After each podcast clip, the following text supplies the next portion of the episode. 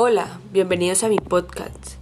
Mi nombre es Daniela Montoya, cursante del grado 11.3 del Colegio Parroquial Santiago Apóstol. Hoy hablaré sobre la relación que tiene el libro La senda del contrario del autor Martín Blasco con la ambivalencia del ser humano. Para empezar, para hablar de ambivalencia debemos tener en cuenta que esta es la valencia de emociones o pensamientos, ya sean positivos o negativos, hacia alguien o algo. El libro La senda del contrario es una obra escrita por el argentino Martín Blasco, el cual es una persona multifacética. Por ende, no le gusta apuntar en cualquier género literario o tema. Este libro nos habla sobre Farro, un hombre tranquilo que va caminando y pensando en todo lo que lo rodea.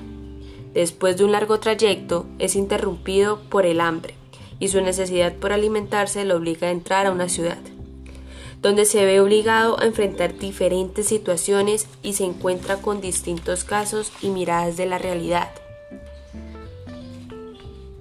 Dudas, certezas, alegrías, tristezas. Estas y muchas más son las características fundamentales de la ambivalencia del ser humano. También vemos reflejada la ambivalencia en el momento en el que Farruk entra a la torre y se ve al espejo, reflejando a ese rey que tiempo atrás habitaba en esa torre. Pero él se había olvidado de la existencia de sí mismo en años pasados. Entonces notó que él era su propio enemigo en ese momento y que la lucha era consigo mismo, siendo el bueno y el malo de su propia realidad. Al final, eso lo lleva a que él termine con su vida y asimismo se libere de todos los cuestionamientos que él tenía sobre eso.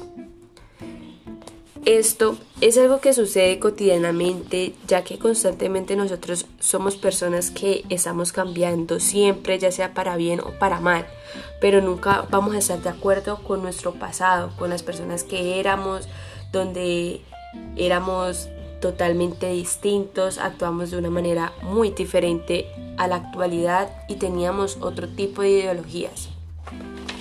Lo bueno es que en este libro podemos notar y nos ayuda también a conocer las dos caras que tiene el mundo.